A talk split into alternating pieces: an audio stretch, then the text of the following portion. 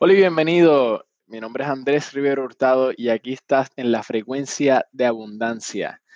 Mira, hoy es un episodio interesante. ¿Alguna vez has escuchado de una persona que se llama, que se llamaba, ¿verdad? Tariq Im Seyat.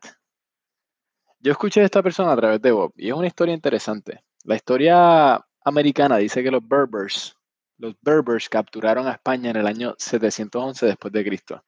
Pero eso no es correcto. Sí, la, historia no lo cuenta como fue. Ahora, déjame compartir esta historia contigo.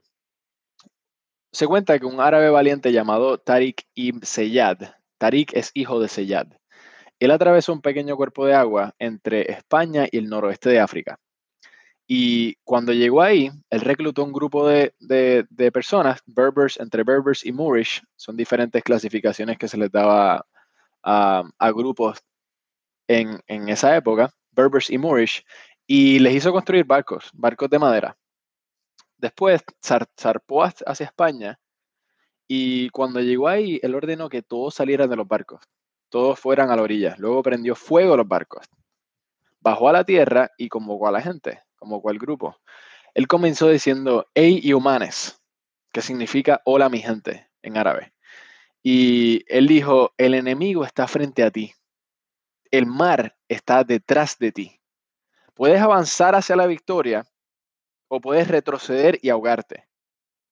Ahora dijo, si eliges victoria, levantando su espada frente a él, estaré frente a ti llevándote a la victoria. Imagínate. Bueno, después de, después la, historia, la historia registra que no solo capturó a España contra tremendas probabilidades, sino que la gobernó durante más de 500 años. En honor a este valiente árabe, ellos llamaron a este pequeño cuerpo de agua entre España y el noroeste de, África, y esa masa de piedra caliza que se encuentra en el centro, lo llamaron Gibraltar. Gibraltar en, árabe significa montaña de Tarik. Y ustedes saben que los niños hoy día, los niños árabes hoy día están obligados a memorizarse esa historia para que sepan que si establecen sus objetivos, establecen una meta y se comprometen totalmente, si queman sus barcos, al igual que Tarik, van a alcanzar su objetivo. Bob compartió esta historia en una convención que hace Prudential America.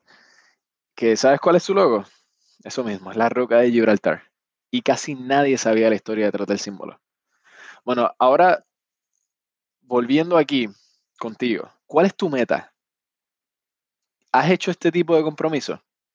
Quiero que te tomes los próximos cuatro o cinco minutos y de verdad te sientes que lo pienses bien porque ese es el tipo de compromiso que necesitas si quieres conquistar a tus enemigos. Y tus enemigos hoy día se componen de creencias negativas, de cosas que tienes que te están rodeando todo el tiempo y que te mantienen para tomar acción hacia lo que quieres. Es lo que tienes cerca de ti, lo que te rodea. Es tu propio ser. Esos son tus enemigos, son tus pensamientos.